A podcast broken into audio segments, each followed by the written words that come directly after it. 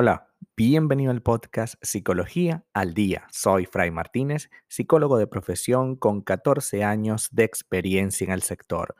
Como pudiste ver en el título de este episodio, hoy vamos a hablar de cómo vamos a responder cuando nos sentimos atacados. Cuando nos sentimos ofendidos o agredidos por otra persona en determinados momentos, todos podemos tener una reacción que no nos beneficie necesariamente. Hoy vamos a hablar sobre algunas opciones que podemos tomar diferentes a lo normal, que es agredir de vuelta. Las relaciones con otras personas pueden ser una, una fuente de bienestar, diversión y conexión emocional. Sin embargo, lo demás no siempre se dirige hacia nosotros con todo el respeto, el tacto o amabilidad que nos gustaría. Cuando el otro se excede en sus comentarios, puede ponernos en una situación sumamente difícil. Es por ello que queremos hoy trabajar sobre cómo podemos responder hacia ello, ¿no? ¿Cómo podemos responder? Hay quienes responden, por ejemplo, estando a la defensiva, resguardándose como en una concha para evitar cualquier intento de acercamiento. Otros a la ofensiva, intentando devolver directamente el golpe con otro golpe. Y otros que tratan de pasar por el hecho como si no hubiese sucedido absolutamente nada. También están los que intentan hacer una labor pedagógica, e hacer que el otro entienda, ¿no? Que eso no está bien y le explican y tal. Estas respuestas no son premeditadas, sino más bien instintivas. Aún así, ninguna de ellas es la mejor alternativa. Primero debo analizar la situación. Hay una importante diferencia entre sentirse atacado y haber sido atacado. Por ello, el paso inicial debe ser siempre analizar si verdaderamente el comentario ha sido hiriente y despectivo o si ha sido parte de nuestra percepción. Todos contamos con ciertos puntos en los que somos especialmente sensibles, en los que el roce o un golpe pequeño puede dolernos mucho por ejemplo, hay personas que son sensibles al tema de la política, la religión, los equipos de fútbol. Entonces, evidentemente, pues si hablamos de estos temas y yo digo algo, mi equipo es tal, o tu equipo no ha ganado nada este año, o la religión tal es detestable, normalmente eh, es complicado, ¿no? Que podamos no sentirnos ofendidos por ello. Resulta complicado entonces detenerse a reflexionar en el momento en que nos sentimos agredidos, pese a que respirar y contar hasta 10 es algo que hemos escuchado toda la vida, podría permitirnos una mayor conciencia y tranquilidad. Eh, no obstante, eh, puedes realizar también este ejercicio de reflexión una vez pasada la situación. Es decir, vamos a revisar si realmente soy yo el que me estoy ofendiendo o me están ofendiendo realmente. O sea, ¿es mi percepción o es la realidad? Lo segundo es actuar. Al determinar que realmente la otra persona se ha excedido con sus comentarios o nos ha faltado el respeto, es muy importante actuar.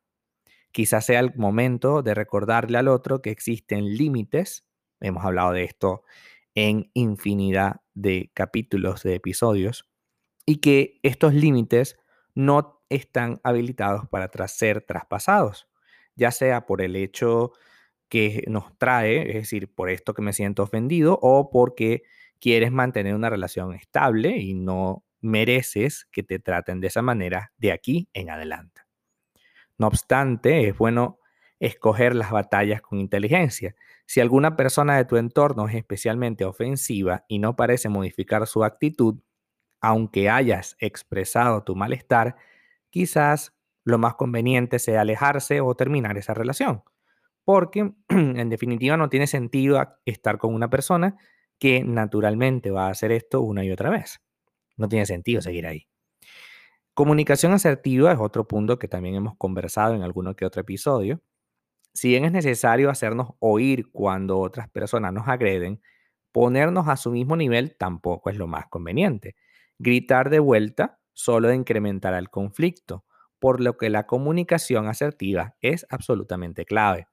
Esto implica expresar nuestras opiniones y necesidades y para hacerlo no podemos faltar el respeto al otro. Por ejemplo, hablar desde nuestra propia perspectiva, es decir, expresar cómo nos sentimos nosotros en lugar de centrarnos en recriminar la conducta. Algo muy típico, como por ejemplo, me siento dolido porque me haces este tipo de comentarios, es preferible a siempre me haces daño. Nunca estás pendiente de mí. Esas frases lo que hacen es incrementar la situación en lugar de eliminarla. Luego dice, hacer peticiones claras. Tras expresar cómo nos sentimos ante esos hechos, es importante remarcar qué esperamos o qué deseamos del otro. Por ejemplo, me gustaría que no volvieses a hablarme así, de esa manera, en este asunto. Responder cuando te sientes atacado conlleva un aprendizaje. Y, y, es importante porque a veces el gran problema de sentirnos atacados es la manera como respondemos frente a ello. Es necesario que reflexionemos en primerísimo lugar sobre si realmente me están atacando. Y de ser así, debo tomar decisiones. De la mejor manera, claro está, pero debo tomar decisiones. Debo decirle a esa persona especial, mira, definitivamente esto no está funcionando, yo me estoy sintiendo muy incómodo, incómoda con lo que estás diciendo, creo que lo mejor es que dejemos de hablar por un momento para que calmen los ánimos y luego, bueno, veremos qué pueda pasar en el futuro. Creo que esto es más importante y más interesante que el mero hecho de decir, no, yo no necesito esto, a mí no me interesa, eh, le pegas un grito de vuelta, porque hoy, hoy por hoy, el tema del, sentirme ofendido y del sentir que, me están agrediendo está en el, en el escenario público totalmente. Así que como está tan sensible la situación, como todo el mundo de alguna manera está pasando por una situación en la que se siente de alguna forma ofendido, pues resulta complicado tratar de poner límites, pero es lo más importante. No es lo mismo que yo haya decidido contigo burlarme del otro, es decir, yo me burlo de ti, tú, tú te burlas de mí bajo ciertos límites y lineamientos, a tener necesariamente que recibir abuso de parte del otro. Cuando yo no quiero que me digan algo y me lo dicen, eso es un abuso. Cuando yo no quiero que me digan las cosas de esa manera, en ese tono de voz, y me lo dice, eso es abuso. Y debemos detenerlo a tiempo antes que sea demasiado tarde para la relación y antes que sea demasiado tarde para poder construir algo realmente sano. Muchas veces, una pequeña herida dicha durante mucho tiempo puede causar un, impacto terrible en la relación de pareja. Hasta acá nuestro episodio del día de hoy.